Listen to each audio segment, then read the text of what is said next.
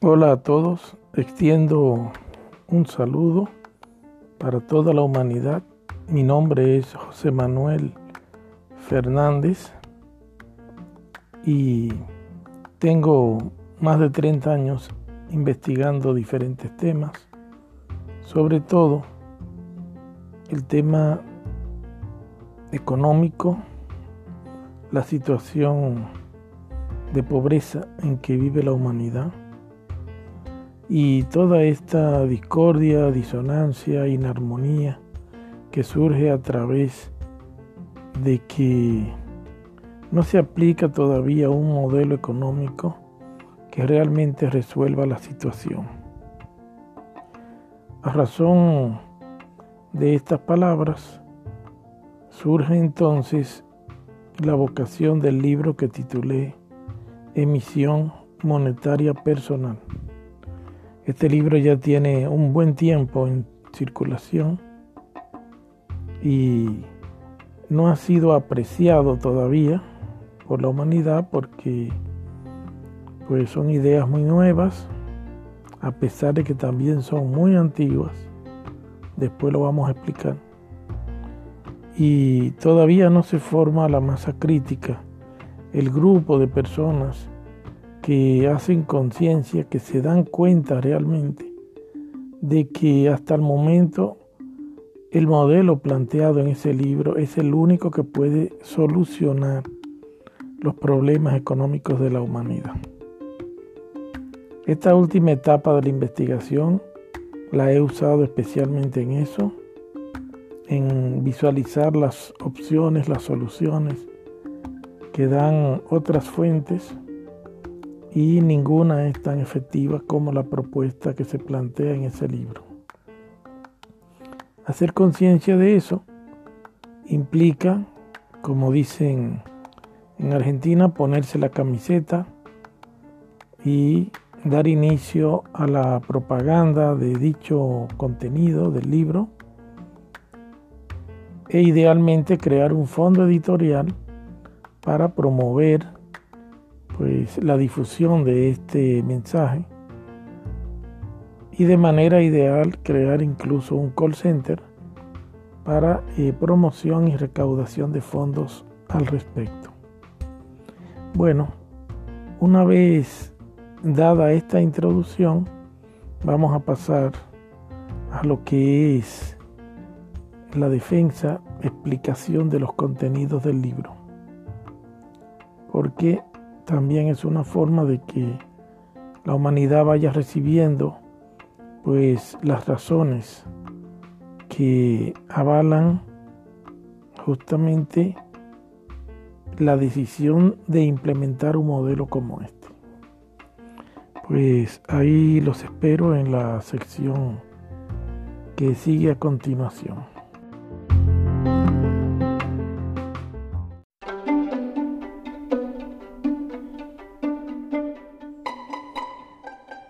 Comenzando con el análisis de cómo solucionar los problemas económicos de la humanidad, nos encontramos con distintas aristas de este problema. Es como si fuese un cuerpo geométrico y tiene pues varias puntas, varias aristas, varios vértices, varias en varios filos que es importante ir trabajando.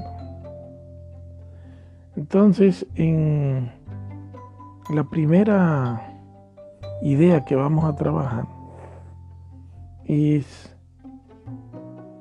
el sistema de emisión monetaria actual versus, es decir, en comparación con el sistema de emisión monetaria personal que es el que plantea el libro. En la actualidad el sistema de emisión monetaria es nacional y gubernamental. Esto significa estatal y liderado por el Estado, administrado de manera exclusiva por el Estado. Esto significa que el Estado determina en base a determinadas variables cuando es necesario mandar a fabricar dinero, imprimirlo, acuñarlo, que es la fabricación de monedas, para entonces ser puesto en circulación. Los criterios que se usan en la actualidad convierten al dinero muy especialmente en una mercancía. Es decir, eh, se imprimen pesos y la gente los acepta a cambio de otra cosa, de su trabajo, de sus productos, de sus servicios. Y sigue siendo pues un intercambio productivo monetario. En ese sentido, el dinero es un producto, una mercancía que se intercambia por otro producto, mercancía, servicio.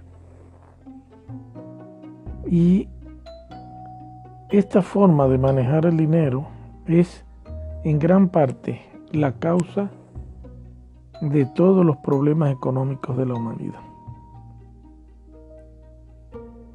En un principio, cada quien emitía su propio dinero en este sistema de intercambio, porque existía el trueque.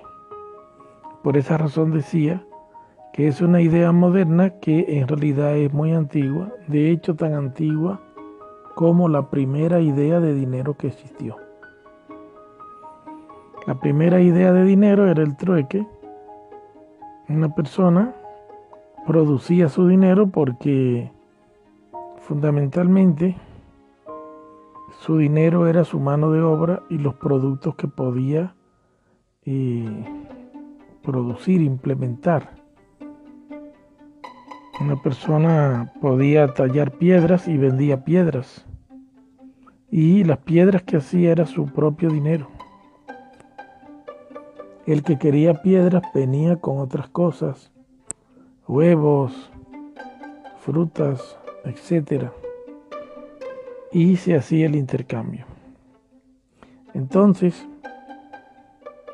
este trueque era la clave primaria y sigue siendo la clave para solucionar los problemas actuales de la humanidad si le aplicamos la tecnología monetaria para ponerlo a funcionar en base a los criterios de la modernidad. Analizando un poco mejor esta primera circunstancia, podemos observar que cada quien emitía su dinero y estaba en manos de cada quien cuánto dinero iba a tener según su capacidad de producirlo, de fabricarlo. Porque el dinero era en sí su propia eh, forma de medición de su productividad. Y al mismo tiempo el dinero cumplía la función de un servicio público porque la persona a través de ese intercambio era como se relacionaba con los demás. He aquí la primera, eh, digamos así, cosa que debemos cambiar. Debemos entender que el dinero no es una mercancía, excepto cuando es de otro país, con relación al nuestro. El dinero es un servicio público y ese cambio es fundamental. Entender eso es fundamental. El dinero es un sistema de medición. El dinero es la forma de cómo nos podemos relacionar a nivel externo con los demás integrantes de la sociedad por medio del sistema de medición que el mismo dinero representa. De hecho, las primeras mediciones consistían, pues, por ejemplo, esa piedra que la necesitaba el otro para, pues, armar una pared, construir una casa, ¿a cuántos huevos equivalía? ¿A cuánta eh, cantidad de leche equivalía? por cuánta eh, cantidad de frutas la persona podía intercambiar esa piedra. Y era entonces la forma en que primaba la idea de sistema de medición, comparación e intercambio. Entonces, después, ¿qué fue lo que ocurrió? Pues empezamos a alejarnos de eso, producto de que había un inconveniente. El inconveniente era que era más fácil, pues, llevar monedas, por ejemplo, metálicas, que ese fue el producto que se puso de moda de todos, que llevar, por ejemplo, eh, una carreta de pollos. Es decir, la persona eh, recibía monedas, por ejemplo, de oro, de plata, de diferentes metales, a cambio pues de las aves que vendía, o de las frutas, o de su mano de obra. ¿Qué fue lo que ocurrió entonces con el mercado de las monedas metálicas?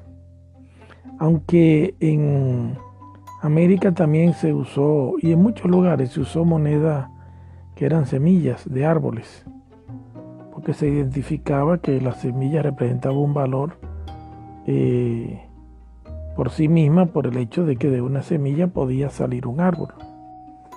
Y todo lo que significaba pues un árbol de acuerdo al árbol que sea. Lo importante es que los acuñadores de monedas, que eran los que fabricaban las monedas metálicas, pues encontraron el negocio del momento, que era ayudar a que la gente pueda hacer los intercambios más fáciles y sobre todo el transporte eh, del dinero, porque era muy aparatoso el transporte de dinero. Claro está que para un descubrimiento como este se tomó mucho tiempo, más del que nos podemos imaginar. Pero a raíz de esto surgieron otros problemas, y es que la gente empezó a valorar las monedas metálicas más que cualquier cosa.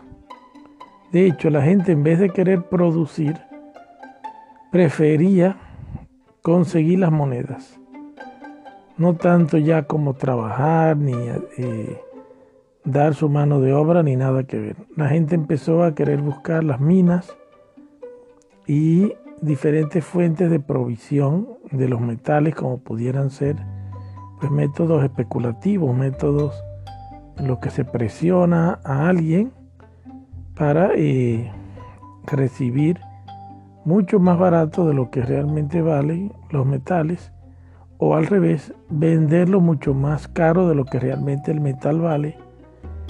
Y ahí surgió un mercado de las monedas metálicas y de los metales. La gente empezó a darle más importancia pues a tener el metal que a producir lo que ibas a intercambiar por ese metal. Y esto generó un círculo vicioso porque mientras más importancia se le daba al metal, eh, menos gente producía con la misma fuerza porque estaban detrás de los metales y al mismo tiempo eh, cada vez el, metal valía más y cada vez los productos perdían un precio de oportunidad delante del metal, lo cual hacía que en un círculo vicioso cada vez sea más fuerte el valor del metal. Luego vino el otro problema que era que eh, cada casa o cada clan o cada persona, si era muy poderosa, tenía su propia moneda. Y había una moneda de este tipo, una moneda de aquel, había distintas calidades de monedas, pero antes de eso también pasó otra cosa interesante y es que surgieron los bancos. En los bancos, pues eso sí que fueron inteligentes porque ellos dijeron, bueno, todavía incluso cargar monedas es peligroso y aparatoso, porque hay un momento que usted tiene tanta moneda tanto metal que ya es el mismo problema de la carreta de pollos. Entonces aparecieron estas instituciones bastante inteligentes, realmente, a pesar de que terminaron empeorándolo todo, donde usted llevaba las monedas que usted había eh, producido usted mismo o que se las había ganado vendiendo su producción por monedas. Ya ahí no importaba el método cómo las consiguiese, sino que las llevaba ahí. Ellos tenían su bóveda, tenían además su propia seguridad. Los bancos siempre se trataba de gente poderosa. Y de hecho un banco era más importante y más poderoso si tenía su propio ejército. Entonces resulta que la gente empezó a llevar eh, sus riquezas, ya en este caso algunos tipos de monedas de trueque eh, continuaron existiendo, como son las joyas, las piedras preciosas, los metales, sobre todo los metales pues valiosos como el oro, la plata. Y a partir de ahí ellos lo que hacían era que le daban un documento a usted, o sea, usted cambiaba su dinero por un papel. Un documento y ahí surgieron los primeros depósitos. Y lo que usted tenía era un papel que indicaba que usted era una persona adinerada o que tenía pues cierta cantidad de valores en la bóveda de tal banco. Con el tiempo, los bancos también empezaron a emitir su moneda propia. Y ahí es donde surgió el problema que, del que quería hablar, que había tanta variedad de monedas, según tantos bancos, tantas familias poderosas, tantos clanes, tantas personas poderosas, tantos entes, tantas entidades, que ya entonces empezó a cuestionarse la calidad. Sobre todo la gente que tenía que viajar de un sitio a otro, aunque sea de un mismo país, ya tenía pues la situación de que hacía falta de unificar todo eso.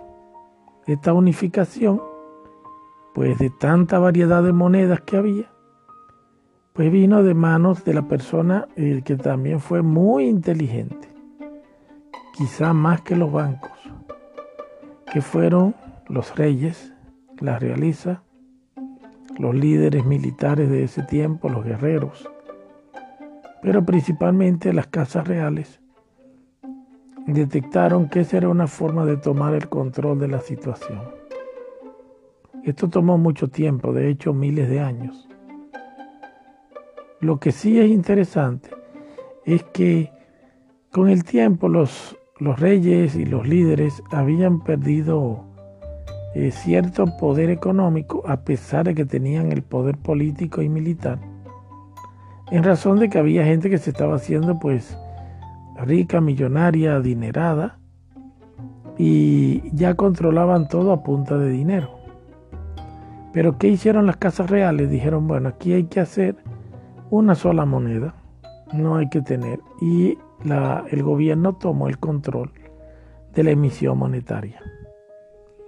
Y bueno, ese sí que fue uno de los pasos eh, más fuertes en contra del pobre. Porque cuando el gobierno toma el control de la emisión y la acuñación de dinero, el acuñamiento de dinero, resulta que desde ese momento ya eh, todo el mundo tiene que estar atento a la fabricación de dinero que hace el gobierno. Tenía de bueno que había una unificación monetaria pero ya usted no producía su propio dinero. Usted, ahora si tenía todas las piedras que había hecho, eh, o si tenía todo, toda la leche, toda la fruta, usted tenía que esperar que llegue alguien con moneda que la emitía el gobierno para poder entonces vender. El resultado de esto es que se detuvo se empezó a paralizar poco a poco la economía porque antes pues usted tenía leche, la cambiaba por, pues qué sé yo, pollos, frutas, y todo quedaba ahí entre usted y era muy normal hacer eso. Porque lo más importante en una dinámica social es la naturalización. Es decir, era muy natural que la gente hiciera trueque. El trueque fue dejando de ser natural y se llegó a una situación que ya a la gente no le interesaba intercambiar eh, productos por otros productos y servicios porque pues no, no, no, sobre todo con el caso de los productos. No había donde poner pues tantas cosas. Había que tener una casa muy grande. Para poner un ejemplo. En el caso de los pobres, quizá mientras más pobre no importaba. Porque el trueque eh, en ese tiempo, más que nunca, empoderaba mucho al pobre. De hecho, una persona realmente pobre y no era igual que una persona pobre de estos tiempos. Pero después vamos a analizar eso. El caso es que a partir de ahí es donde empieza eh, la lucha por ese, por esa moneda, por ese dinero, que ahora ya no es una estrategia de cada persona, ya no es una estrategia de cada banco, no es ya una estrategia de cada clan o grupo, sino que ya es la estrategia de un solo ente, que es el Estado, que cuando se equivoca y se va a todo el país, pues al desorden. Porque antes si usted se equivocaba con su moneda, usted tenía sus problemas. Y los demás pues tenían sus propios problemas si se equivocaban con su moneda. Pero ahora, si el Estado se equivoca en cualquier tipo de estrategia monetaria la paga todo el mundo de un solo golpe. Estaríamos todos involucrados y esa es la situación de la emisión monetaria nacional o estatal que se vive hoy en día. La pregunta es la siguiente, ¿cómo podemos retornar esa soberanía, ese poder, ese empoderamiento que tenía el ciudadano? Porque ya no se trata de ser pobre o rico. ¿Cómo podemos devolver ese empoderamiento de nuevo a la gente? ¿Cómo lo podemos devolver sin que sea pues todo este problema que hay ahora de la emisión monetaria nacional? ¿Y cómo impactaría ese, esa estrategia? Y es justamente lo que vamos a analizar en el siguiente bloque.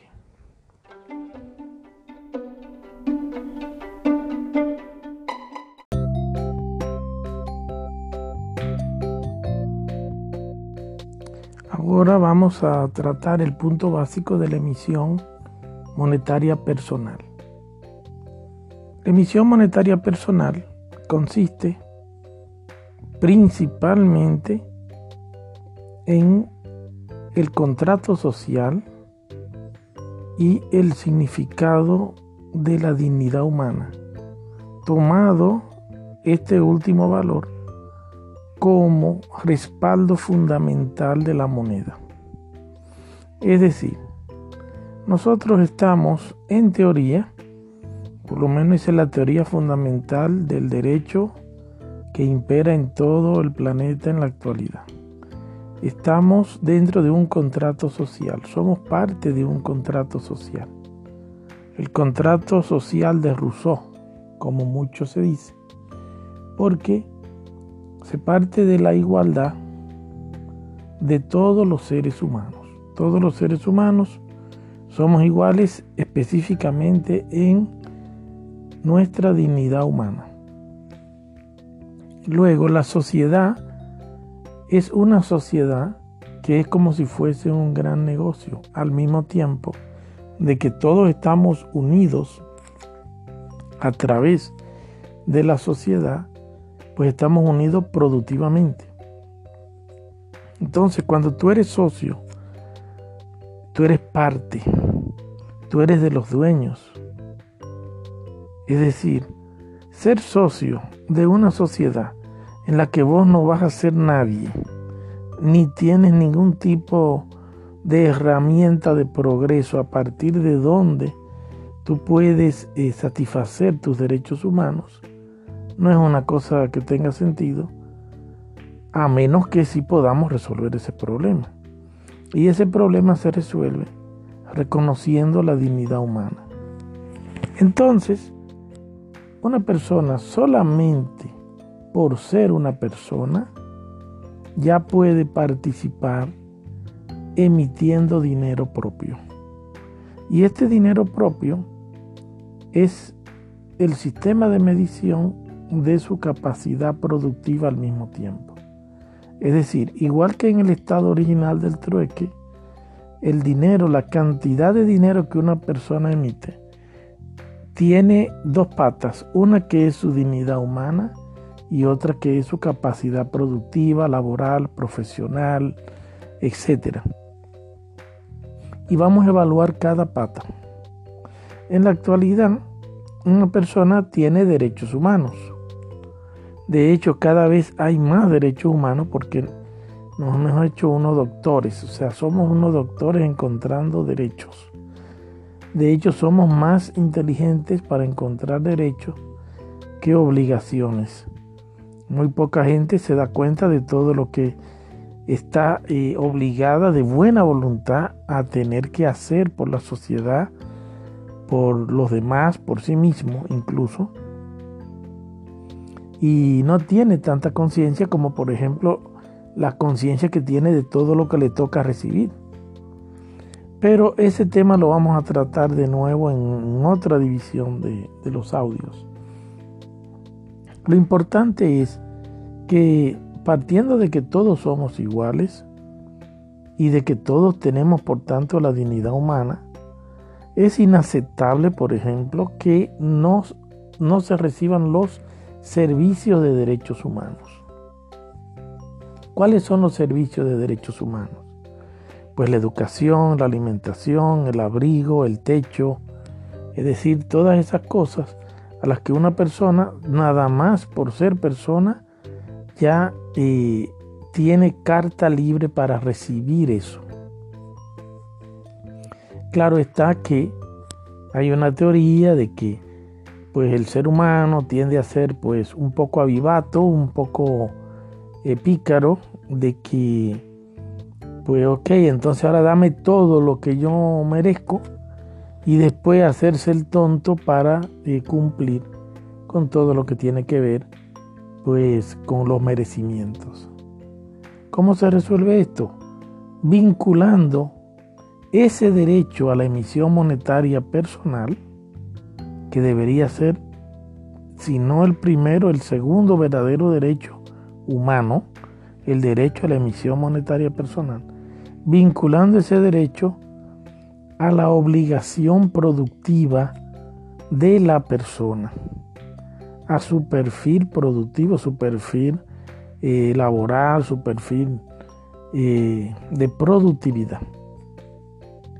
De manera tal que una persona para poder ejercer el derecho a la emisión monetaria personal necesariamente tenga que reportar diariamente una producción. ¿Cómo se reporta la producción? En cantidad de productos, en cantidad de horas trabajadas, eh, en valores de servicios que la persona ha aportado. Puede haber mucha creatividad al respecto. Entonces, vinculando estas dos patas, el asunto, el mecanismo económico, entonces adquiere sentido. Claro está, hay que evaluar la situación actual y la situación eh, que entonces vendría futura a partir de aplicar esto. En la situación actual, una persona pues tiene 5 hijos, 10 hijos, 15 hijos, imaginemos 15 hijos. Y esa persona, pues como tiene derechos humanos, pues debería ganar para poder pues mantener sus 15 hijos. Y resulta que el trabajo que esa persona hace a lo mejor no tiene la significación ni la importancia dentro del proceso de producción como para pagar la manutención de 15 muchachos. A lo mejor esa persona lo que hace es pegar un sello o empacar eh, lo que produce una máquina o lo que produce otro grupo de personas.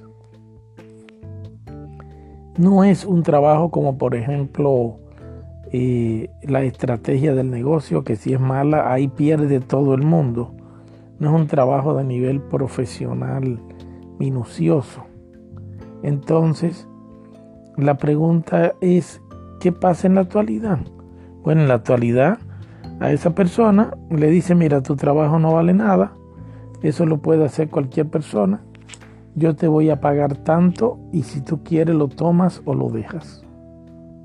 Esa persona pues eh, peor es nada, empieza a trabajar y trabaja por una eh, remuneración que es imposible que le alcance para la manutención de esos 15 muchachos. Pero hay lugares donde los derechos humanos han avanzado tanto y de hecho erróneamente, a pesar de que eso no le quita el perfil de justicia social, donde pues esta persona recibe una cantidad de beneficios por tener los chicos, por ayudas y todo eso, y termina recibiendo una cantidad de dinero que cuando usted compara, por ejemplo, con alguien que fue a la universidad, que estudió, que pues se quemó las pestañas, como dicen, laburó mucho para poder eh, hacer trabajos profesionales. Y resulta que esa persona eh, a lo mejor ni siquiera tiene hijos o tiene un solo hijo. Pues esa persona en comparación con este, pues eh, gana muchísimo dinero y quizás eh, no tiene las mismas necesidades. Sin embargo, también puede ser que por medio de todos los beneficios que recibe, la persona que no tiene la capacidad profesional que este último, termina recibiendo al final mucho más dinero que esta persona. Bueno, este es un problema que no se basa en ver quién recibe más. Es un problema que se basa principalmente en la dignidad humana, por lo cual en un plan eh, de aplicación futura de esta, sobre todo en los primeros escenarios, porque después se arregla y se arregla de verdad, en los primeros escenarios vamos a ver que puede que una persona eh, no reciba el sueldo de toda la emisión monetaria que produce. Es decir, para poder cubrir todas sus necesidades producto de su dignidad humana, el caso del operario sin formación estaría produciendo una emisión monetaria, es decir, fabricando dinero en una cantidad mucho mayor al sueldo que realmente estaría recibiendo. Y en ese caso habría una diferencia en contra de este operario. Esta diferencia es lo que en el modelo que estamos planteado pasaría a ser parte de lo que se llama la deuda social personal, que ya le estuvimos explicando en un audio pues anterior de otra conferencia. Porque en la actualidad la deuda social pues es gubernamental. Es decir, esa es otra cosa que tenemos que darle vuelta. Fíjate que la emisión monetaria gubernamental debe pasar a ser personal. Y resulta que la deuda social, que ahora es gubernamental, también debe pasar a ser personal. Porque la gente no percibe todo lo que recibe de la sociedad y esa deuda que implica eh, vivir en una sociedad donde ya hay cantidad de historias que han transcurrido hasta que aparece esta persona en el escenario y de repente está todo hecho. Bueno, pues también se agrega esa deuda social personal, este déficit que pudiera ser en el caso de un operario sin formación o que su mano de obra no sea tan significativa de manera económica en el proceso productivo, eh, tanto como para cubrir la emisión monetaria que está generando este trabajador. Ahora vamos a explicar por qué este trabajador genera emisión monetaria. Bueno, este trabajador tiene eh, por su dignidad derecho a recibir los servicios de derechos humanos. Y eso implica que cuando él va a los comercios, este trabajador eh, paga, que aquí entra un nuevo elemento de la tecnología, que es justamente el que hace posible que el trueque vuelva a ser operativo en estos tiempos, que es la tarjeta. La tarjeta que en este caso es de débito, porque él está produciendo su propio dinero, no es un préstamo en cierta forma porque lo produce él. Lógico, puede convertirse en un déficit y ser parte de la deuda social si eh, su capacidad productiva en términos económicos no logra cubrir su capacidad de consumo. Entonces, ¿qué es lo que va a ocurrir? Pues este trabajador va con esa tarjeta, paga todos los productos que necesita de alimentación, los derechos humanos, los servicios de derechos humanos. Paga todos esos servicios y lleva pues la alimentación, el abrigo, eh, cubre los gastos que tienen que ver con el techo, etcétera, etcétera. Cuando estas personas que son los comerciantes reciben estos eh, vouchers o boletas o documentos que la persona emite a través de su tarjeta de débito de la emisión monetaria personal, esto lo llevan pues o llega directamente en términos electrónicos a un banco comercial que es el que administra la cuenta de ese comerciante. De hecho, también un banco comercial administra la cuenta de cada persona con su tarjeta de EMP, emisión monetaria personal. Pero bueno, toda esta documentación llega al banco y el banco es quien deposita el dinero eh, en la cuenta del comerciante. Ese dinero, ¿quién lo fabricó? ¿Quién lo produjo? Lo produjo el operario por medio de consumir. Y es aquí que tenemos otro cambio interesante. En la actualidad, para usted consumir, usted tiene que tener el dinero lo cual hace más difícil la negociación de cualquier tipo de producto y servicio. Porque usted tiene primero que salir a producir el dinero, tenerlo y luego comprarlo. Resulta que en un ambiente EMP de emisión monetaria personal, por su propia dignidad, a través de su tarjeta de débito de emisión monetaria personal, ya usted tiene el dinero porque usted lo fabrica. En la actualidad, los comerciantes viven pues detrás, una cacería mortal detrás del que tiene el dinero para poder hacer negocios. En este escenario de la emisión monetaria personal, los comerciantes viven en la cacería, pero que de poder dar un servicio a los demás es decir, que en este nuevo escenario, a través del consumo es como se omite el dinero. En el escenario actual, el gobierno mide la oferta y la demanda de dinero y manda a producir dinero en base a la oferta y la demanda porque el dinero se mide como si fuese una mercancía. Del otro lado tenemos entonces al banco comercial que es un facilitador de efectivo, específicamente a través de los mecanismos de la tecnología, o sea, no siempre tiene que ser efectivo en sí, sino pues números que se, se inscriben a favor y en contra de la gente. Y estos bancos comerciales anotan la deuda en contra del consumidor y a favor del comerciante proveedor. Luego todo este dinero ¿Quién provee este dinero? Pues el Banco Central o la Reserva Federal son los que facilitan ese nuevo dinero que ha sido creado por el consumidor.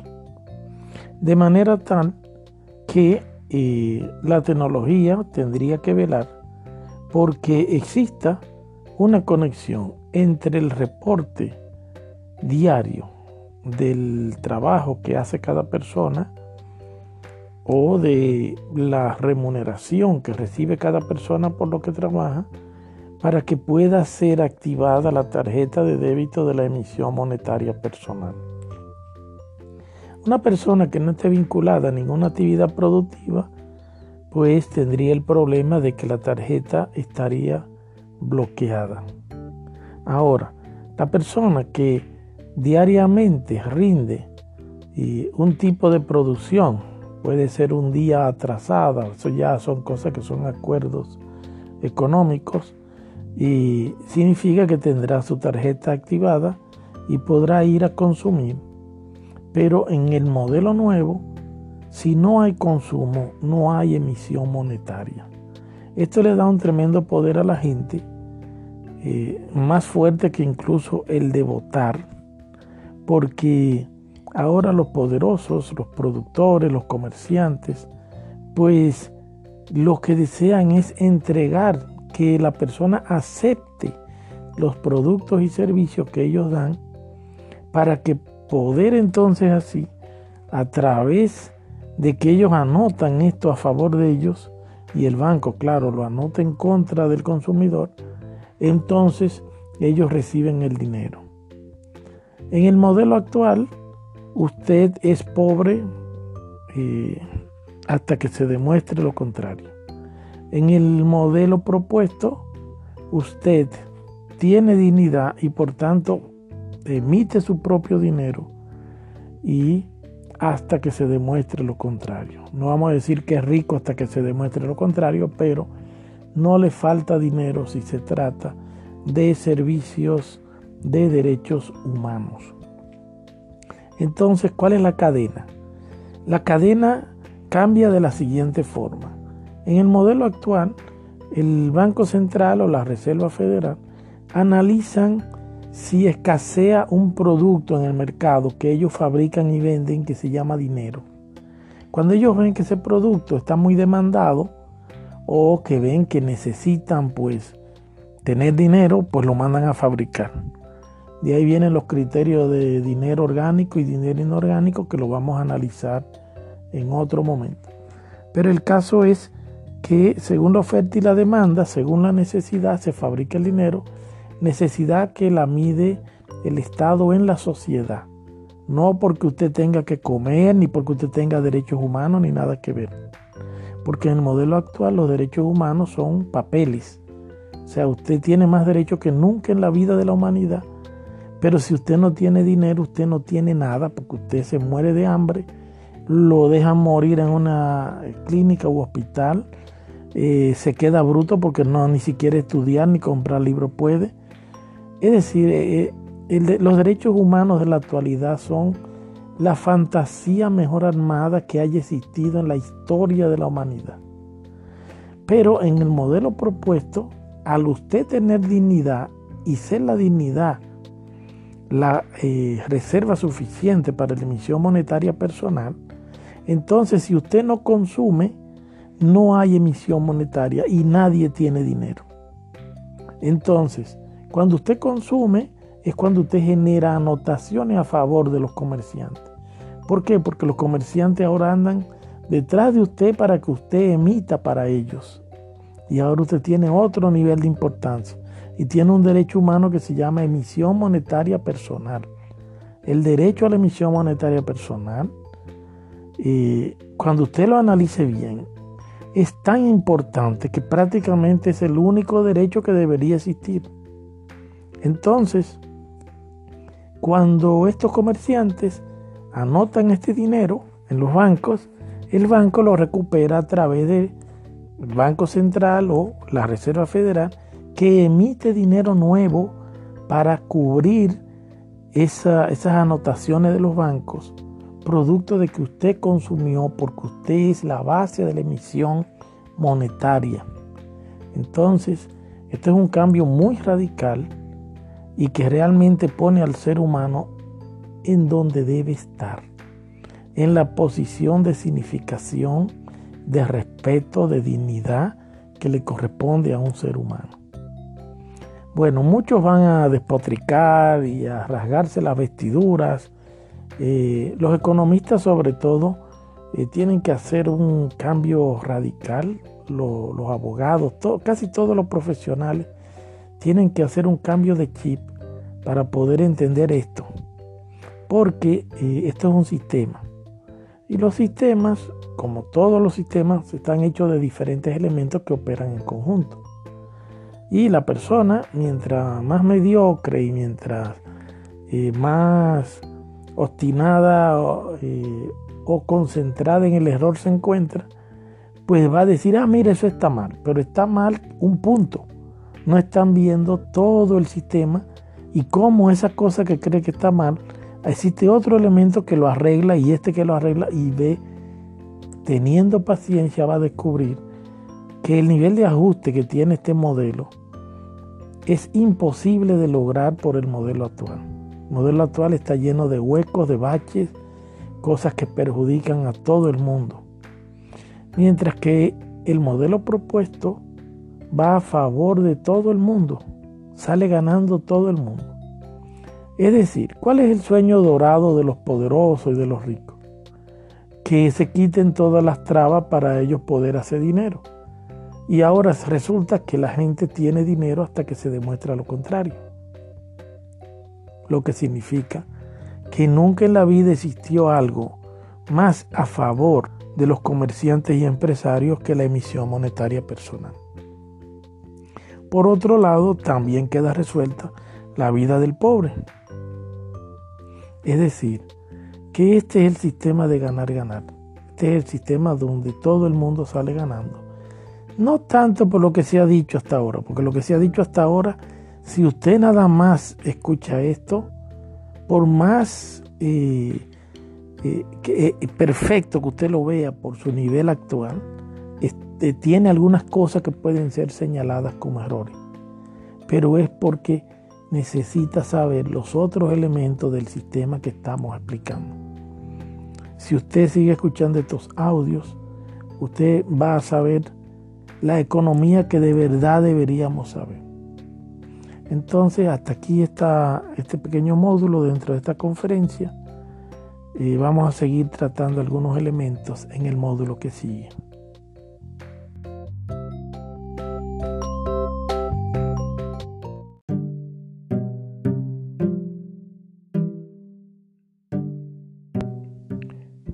Ok, en este y otros audios haremos diversos recorridos a través de lo que sería la aplicación de la emisión monetaria personal y de esa manera irá quedando cada vez más claro el concepto. Lo primero es volver a aclarar que la emisión monetaria personal es tal y como su nombre lo indica. Es que la gente, el individuo, cada ciudadano vuelvan a emitir su propio dinero. El mecanismo actual de la emisión monetaria aplica también dentro de este modelo para algunos casos que iremos explicando. Es un mecanismo de emisión monetaria nacional regulada por el Estado para intereses estatales. Pero la emisión monetaria personal es la emisión principalmente del consumo de derechos humanos, de servicios de derechos humanos por parte de los ciudadanos. Y es un derecho que debe corresponderle a todos, sean ricos, sean pobres, todo el mundo por su propia dignidad tiene acceso a los servicios de derechos humanos solventados por su emisión monetaria personal. Lógico, esta emisión monetaria que al ser personal depende del consumo del individuo, significa que si el individuo, si el ciudadano, si cada persona no consume nada, no hay dinero, porque no se fabrica, no se emite dinero. Luego, este mecanismo tiene dos vertientes. Por un lado sale el dinero por la emisión que es basada en el consumo de cada individuo y por otro lado existe un mecanismo que se llama la demonetización o desmonetización que ocurre en sentido inverso. Es decir, de la productividad de cada individuo, un porcentaje determinado se dedica a saldar la totalidad o la parte que corresponda que le sea posible saldar de esa deuda que va creando a través de su emisión monetaria personal. La emisión monetaria personal se adopta, se, se, conecta, digamos así, se suma a lo que es la eh, deuda social. Entonces la deuda social adquiere otra connotación que ya ha sido explicada en varios audios, pero habrá un audio que explicará también de manera detallada todos los aspectos de la deuda social. Entonces aprovechamos para aclarar otro detalle, otra característica de la emisión monetaria personal, y es que aplica a toda edad, es decir, desde que el individuo, el ciudadano es fecundado, que ya está en el vientre de su madre, pues al ser identificada ese estado, esa situación, se le asigna ya una codificación, una tarjeta de débito para que pueda disponer de su propia emisión monetaria personal. ¿Cuáles serían las consecuencias de esto? Bueno, esto es no solamente una gran dignificación para el ser humano, sino también una forma de contabilizar eh, la situación del ser humano desde que nace hasta que puede eh, hacer algún tipo de producción eh, de tipo monetaria. Por ejemplo, la mayoría de la gente va creciendo y no se da cuenta de la deuda social que está generando porque la sociedad en la persona de sus padres, en la persona del gobierno, de diferentes instituciones, va aportando a ese individuo una serie de valores económicos que suman lo que es su propia deuda social. Entonces, ¿qué significa esto? Que por primera vez tendríamos una forma de cómo identificar la deuda social personal. Y esto va a generar un cambio en la conciencia de la gente porque la mayoría de la gente eh, vive la vida con un pensamiento de que se le debe todo. Y este pensamiento en realidad está equivocado porque la persona nace debiéndolo todo. Y no solamente debiéndolo todo, sino que mientras crece, esa deuda aumenta según su consumo y según eh, los beneficios sociales de lo que esa persona está participando, beneficio que por estar en esa sociedad. Entonces, esto tiene otra consecuencia y es que al momento de un, niño llegar al mundo, eh, en el estado, por ejemplo, de lo que es la fecundación, pues ya tiene sus gastos cubiertos, ya no es una carga para los padres y para nadie en el sentido de que su consumo genera emisión monetaria eh, personal de ese niño eh, bajo la eh, tutela de su madre o de su tutor o tutores. Entonces, de esta forma, se puede decir que esto va a dar mucha libertad a muchos padres y muchas madres sobre el hecho de de que sus hijos no van a ser un peso, no van a ser una, eh, un obstáculo en su camino a la realización de, pues, de otros aspectos personales. Y también libera sobre todo a muchas madres eh, del yugo de, de hombres que a través de una violencia económica pues intentan manipular la vida de ellas a través de manipular la vida económica del bebé y la vida económica de ella misma.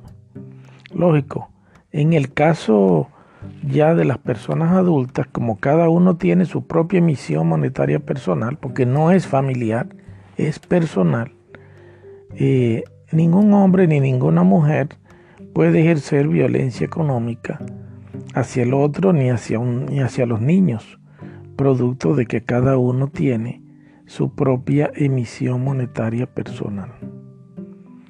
Luego, otra cosa que también cambia en el modelo presentado es lo que es la productividad.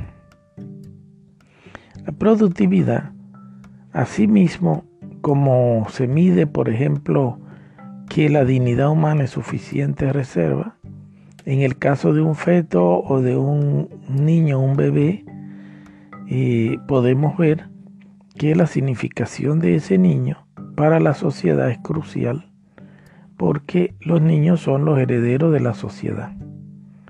Es decir, hay un momento determinado donde solamente hay que seguir vivo para morirse y el niño solo debe seguir vivo para heredar. Entonces, asegurar eh, las condiciones económicas de un ciudadano que ha sido fecundado o que ya nació es fundamental para asegurar el futuro. Por otro lado, se anula toda clase de excusa para lo que sería la delincuencia, puesto que una de las excusas principales de la delincuencia, de los delincuentes, es justamente la estrechez, la dificultad económica, todos los obstáculos económicos que tienen para su desarrollo. De manera que solo quedarían aquellos casos fortuitos y que tienen que ver más bien con el perfil psicológico, casos psiquiátricos. Por otro lado, tenemos la situación de la gente que no encuentra trabajo.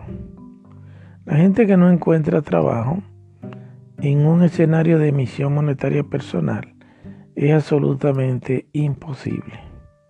Es decir, en un escenario de emisión monetaria personal hay pleno empleo. ¿Cómo ocurre esto? Bueno, ahora vamos a, analizar la emisión monetaria personal de los proyectos, es decir, de las personas jurídicas de los proyectos. Vamos a hacer un repaso en el siguiente segmento de este mismo audio.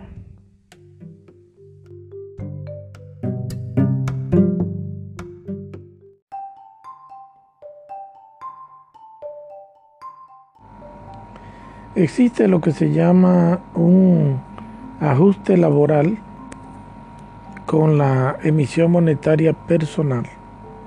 Es decir, cada persona está vinculada a una actividad productiva de la cual obtiene ganancias o un sueldo y en ese caso eh, un porcentaje determinado de ese sueldo o de esa producción es, es destinado para ir saldando la deuda social en el marco específico de la emisión monetaria personal. El porcentaje propuesto es de un 70%, pero en realidad de acuerdo a cada nación o a cada localidad puede ser mayor o menor. Ahora, al respecto de lo que es la persona jurídica de los proyectos, un proyecto productivo que está bien armado, que tiene un estudio de factibilidad y al cual le podemos, para fortalecer este marco de trabajo de la emisión monetaria personal, le podemos agregar además eh, un perfil de preventa en el sentido de que eh, una preventa de la producción básica, es decir, cuánto tiene que vender el proyecto para cubrir sus gastos.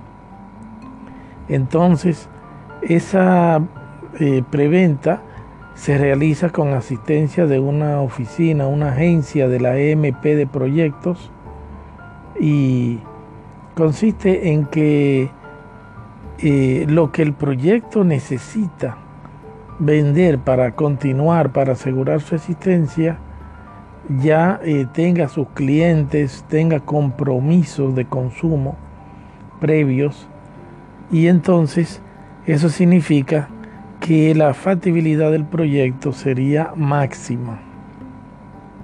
Entonces, eh, una persona no necesita tener capital para presentar un proyecto cuando se trata específicamente de proyectos de servicios de derechos humanos. También pueden aplicar algunos proyectos que no sean de los SDH, es decir, servicios de derechos humanos, porque, eh, pues, porque tienen una buena demanda, porque han asegurado una preventa muy sólida, pero en específico estamos hablando de los proyectos de SDH, Servicios de Derechos Humanos. ¿Qué significa esto? Que usted no tiene que ser rico para poner en marcha un proyecto. Usted lo que tiene es que escribirlo bien además de que va a recibir el entrenamiento si lo solicita para armar proyectos bien armados. Ese proyecto lo presenta y una vez presentado, el mismo proyecto para su ejecución genera su propia emisión monetaria. ¿Qué significa eso? Que el Banco Central emite el dinero de los consumos de ese proyecto. Los bancos comerciales que manejan la cuenta, la tarjeta o las tarjetas de débito del proyecto y reciben del Banco Central las emisiones de dinero correspondientes a todas las entregas de dinero que ese banco o esos bancos realicen para ese proyecto. Entonces, esto es un enorme beneficio para los pobres y los ricos, en el sentido de que usted no necesita utilizar su capital ni tener capital para emprender un proyecto que cumple con las normas de factibilidad de un ambiente MP. Entonces, si existe tanta facilidad para poner en marcha los proyectos, Estamos hablando de un ambiente donde todo el mundo tiene empleo. Y más bien habría que organizar la base de datos de trabajadores porque van a venir de todas partes. Estamos hablando del sueño dorado de toda sociedad, de que todos sus ciudadanos estén empleados y además y de que las personas que van llegando pues no le quiten empleos a los que ya viven ahí, sino que cada vez sea necesaria más mano de obra para eh, la cantidad de empleos que genera esa sociedad.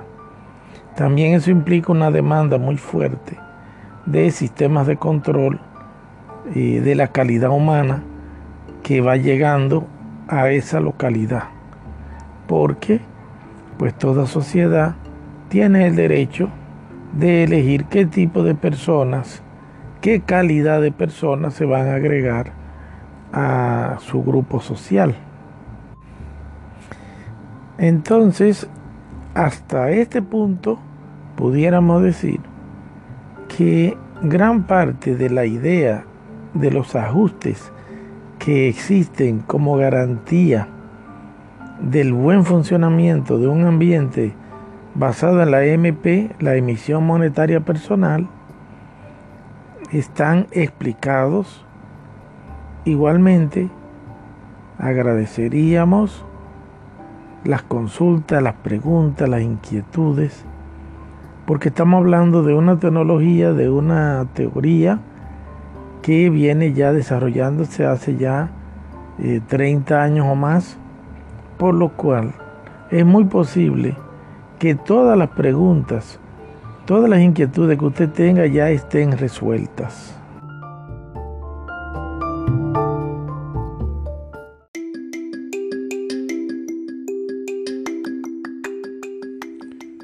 Una de las preguntas que mucha gente haría sería entonces, eh, ¿para qué tener dinero?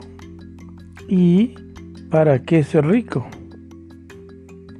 Pues que esa pregunta se la tenga que hacer alguien en una sociedad es un síntoma de mucha salud, porque hay vocación para ser rico y hay vocación para ser pobre. Es decir, aunque parezca increíble, hay personas que no quieren ser ricos y esto se logra eh, a través de llegar a una sociedad en la que no tengas que ser rica necesariamente para eh, ser una persona digna. Eso es muy importante. Y hay gente que pues le gusta ser rico. Son personas que en un escenario u otro van a hacerlo. Y desde ese punto de vista van a desarrollar habilidades, sobre todo administrativas, eh, de liderazgo y de distinto tipo. Claro está, la sociedad debe también velar porque la gente tenga vocación para eh, practicar valores humanos, porque a partir de ahí es como evitamos que surjan esos seres a los que pues le llamamos al final monstruos, porque son seres que ya han perdido la noción eh, con respecto a lo que es la salud mental, la noción de lo que, de lo que es correcto. Ahora, y es interesante porque el sueño dorado de la gente que tiene dinero es poder emprender proyectos eh, sin tener exclusivamente que usar su capital. Ahora, eh, lo que cubre la emisión monetaria personal del proyecto es eh, su puesta en marcha para las primeras preventas no así después. Ese proyecto queda bajo la vigilancia y la intervención de la agencia de EMP de proyectos para ir haciendo lo que se llama el ROI, el retorno de la inversión, que consiste en que una parte de las ganancias del proyecto cada mes se devuelve al Banco Central para ser inactivada su circulación. De tal forma que ahí se cierra el ciclo del dinero que se emitió para ponerlo en marcha y el dinero que retorna para saldar la deuda social creada por el proyecto. Esto, como se puede ver, es un ajuste de perfección. Ahora analicemos el otro escenario que es en el cual, sea que la persona sea pobre o rica, también tiene emisión monetaria personal que le cubre sus SDHs, su servicio de derechos humanos. ¿Qué significa eso? Que existe, lógicamente, una línea de consumo que es lo que se llama consumo eh, natural, consumo que es que la persona eh, necesita en base a la cantidad y calidad y por encima de este consumo ya es lo que se considera el lujo. Es decir, la MP va a cubrir lo que es un consumo digno. y una persona, por ejemplo, tiene derecho incluso a la diversión. Pero ¿qué tipo de diversión? Una persona tiene derecho a la comida, pero eh, ¿cuáles comidas?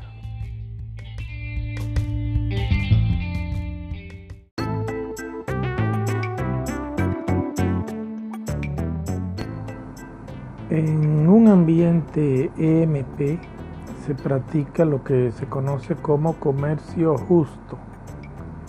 Y el comercio justo es el piso desde el cual se evalúa la calidad normal o natural de un producto. Esto significa que los productos que entran dentro de los servicios de derechos humanos de lo que es cubierto por la emisión monetaria personal deben cumplir con las normas de comercio justo. Idealmente, también con las normas de protección de la producción local, en el sentido de que se va a preferir un producto local a uno extranjero y en el sentido de que eh, se puede invitar a que una empresa extranjera produzca en el país para que entre dentro de la categoría. Pero en ambos casos, el comercio justo rige la calidad. Estamos hablando de que eh, los productos que cumplan todas las normas de calidad son el producto normal.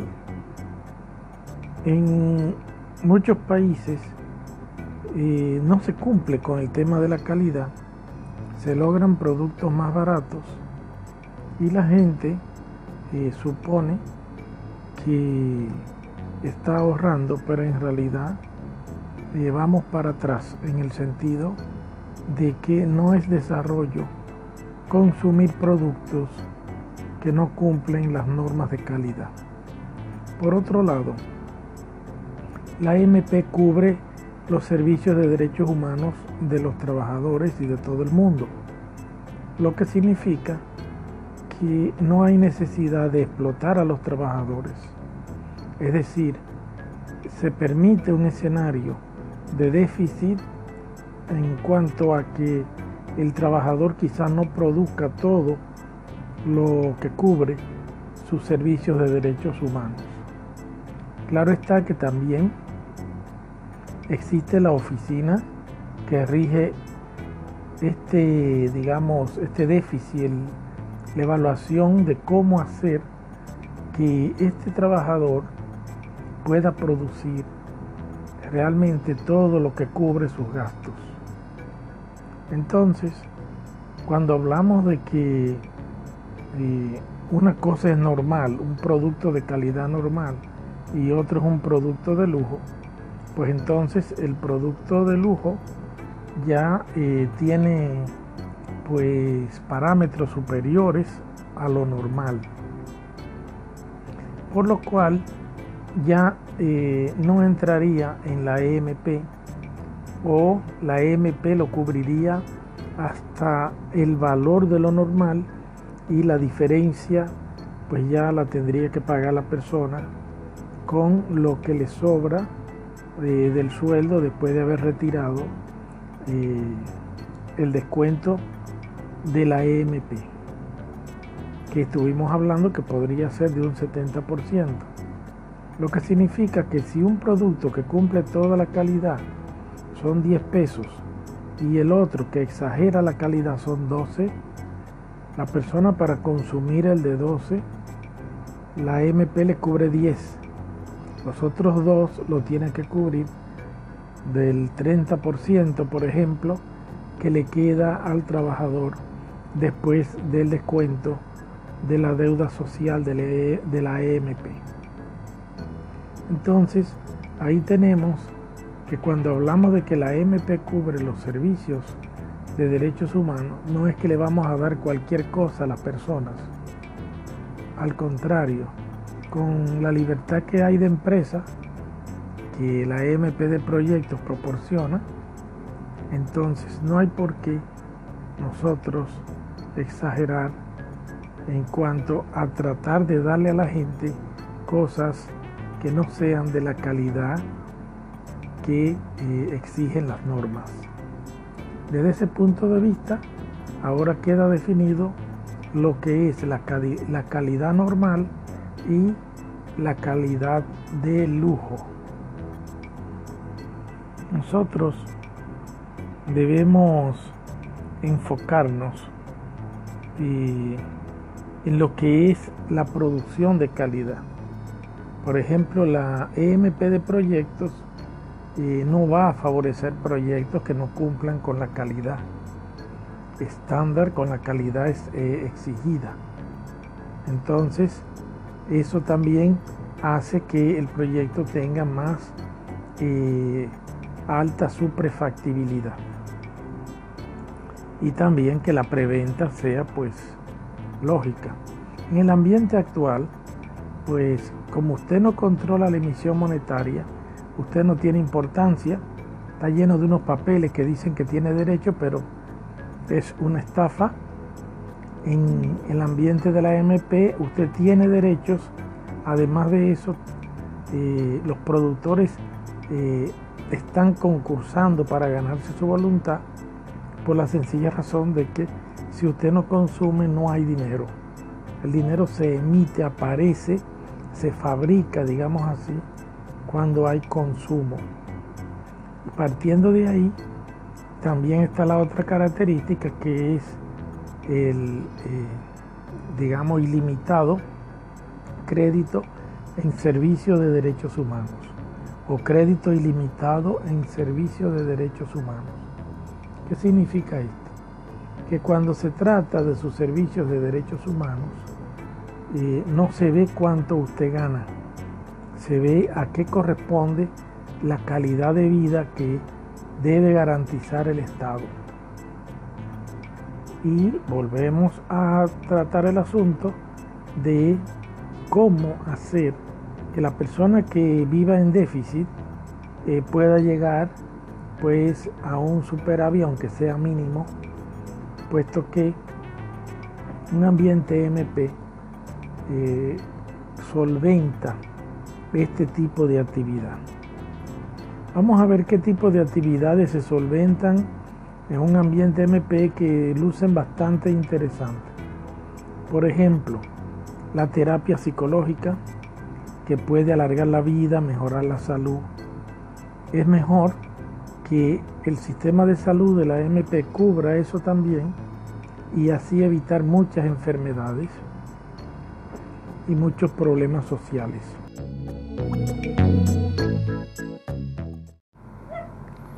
Muy bien, entonces hasta aquí este desarrollo ya en un siguiente audio o transmisión, vamos entonces a tocar otros aspectos y les adelantamos que todas las preguntas posibles están resueltas. Otra cosa que es interesante es que este sistema puede funcionar paralelo al actual. La mayoría de los sistemas tienen que descartar el actual para ellos poder funcionar. Mientras que este sistema puede funcionar en forma paralela hasta que la gente se va pasando al sistema de la EMP. Por lo cual es un sistema revolucionario que no implica eh, la violencia en sus procesos de transformación. Además, debido a la característica que tiene de que todas las clases sociales se benefician, es un sistema muy potable para regir una transformación total de la economía mundial. Bueno, pues hasta la próxima transmisión. Les habló José Manuel Fernández y mi WhatsApp es 351 347 4661.